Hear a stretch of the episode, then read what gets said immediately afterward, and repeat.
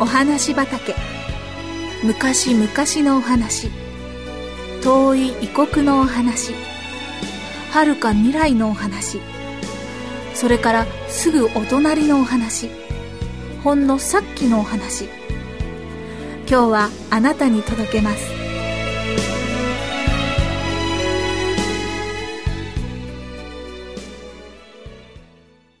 金色と銀色のクレヨン。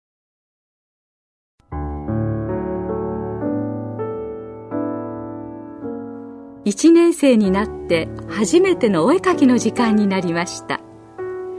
由美ちゃんはお父さんに買ってもらった12色の横綱クレヨンでチューリップのお花を描こうとしました。ところが隣のカズちゃんのクレヨンは24色も入っていて金色や銀色もあるのです。由美ちゃんはびっくりして後ろや前のお友達のを見てみました。金色や銀色の入っているクレヨンは誰も持っていませんでした。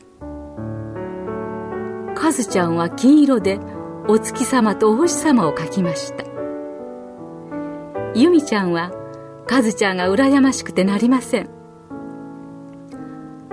ああ私も金色でお月様を描いてみたいなと思いました。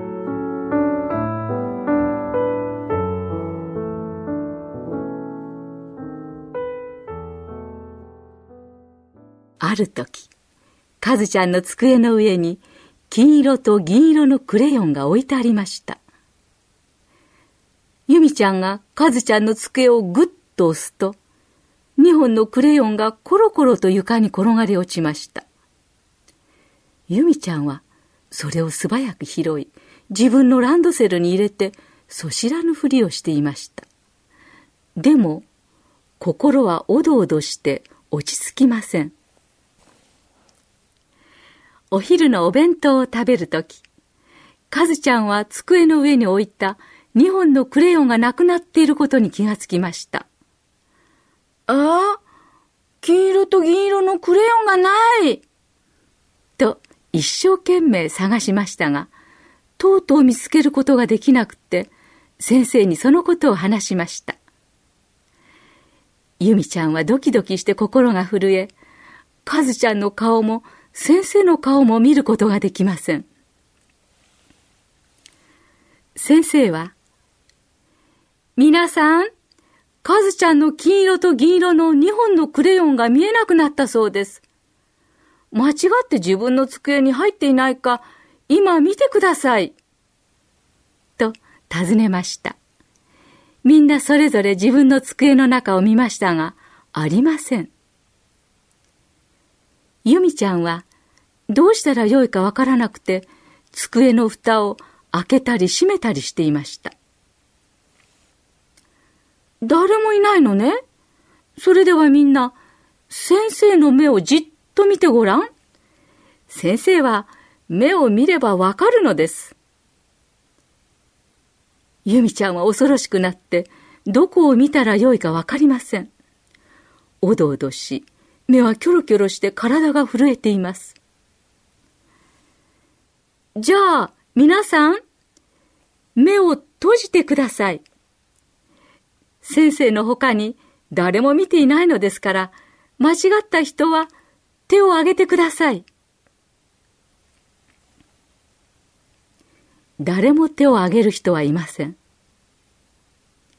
由美ちゃんは先生がみんな知っていらっしゃると思いながらも、手を挙げることができませんでした。家に帰る時間になりました。先生は、皆さんがお家に帰って、もし自分のランドセルにクレヨンが入っていたら、カズちゃんの机の中にそっと入れておいてくださいね。とおっしゃいました。由美ちゃんは心が痛くてどうしようもなく、夜のご飯も喉を通りません。神様は見ていらっしゃる。先生もみんな知っていらっしゃる。と思いました。由美ちゃんはその夜胸が締め付けられるようで眠ることができませんでした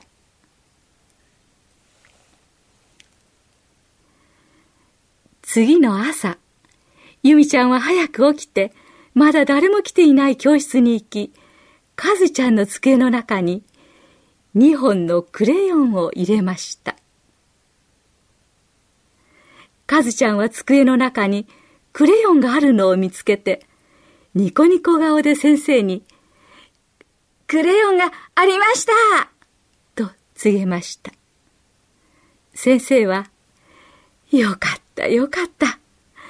間違って誰かの机に入ってしまったのね」とおっしゃっただけでした。由美ちゃんは「先生はみんな知っていらっしゃるのに」と思いました。恥ずかしい心とほっとした心でガラス越しに外を見ていた由美ちゃんの肩にそっと温かい手が置かれました。振り向くとニコニコ顔の先生でした。ごめんなさい。と由美ちゃんは小さな声で言いました。先生は大きくうなずいてくださいました。由美ちゃんは濃い青色のお空の中に黄色でお月様とお星様を描いてみました。夜のお空にぽっかり浮かんだ黄色のお月様もお星様も優しくって由美ちゃんはすっかり嬉しくなりました。